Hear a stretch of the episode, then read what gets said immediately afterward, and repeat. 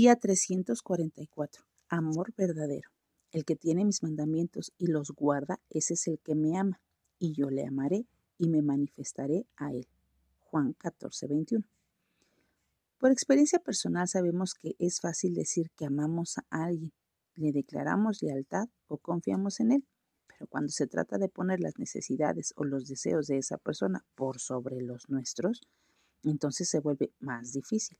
Sin embargo, como sabemos cualquier soldado o padre, el amor verdadero es sacrificial. Demostramos nuestro amor cuando podemos el bienestar de los demás por sobre el nuestro.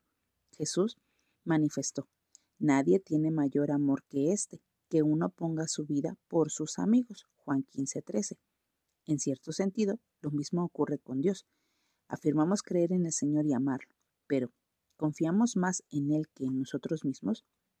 Estamos dispuestos a obedecerle por reverencia, porque Él es nuestro Creador, Salvador y Señor.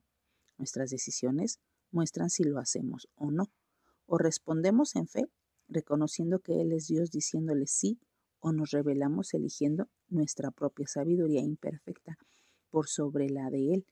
Esto depende de nosotros y en última instancia revela lo que creemos de verdad acerca de nuestro Señor.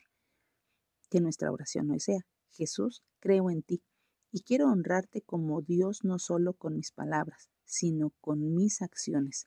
Revélame dónde me quedo corto y cómo puedo amarte cada día más.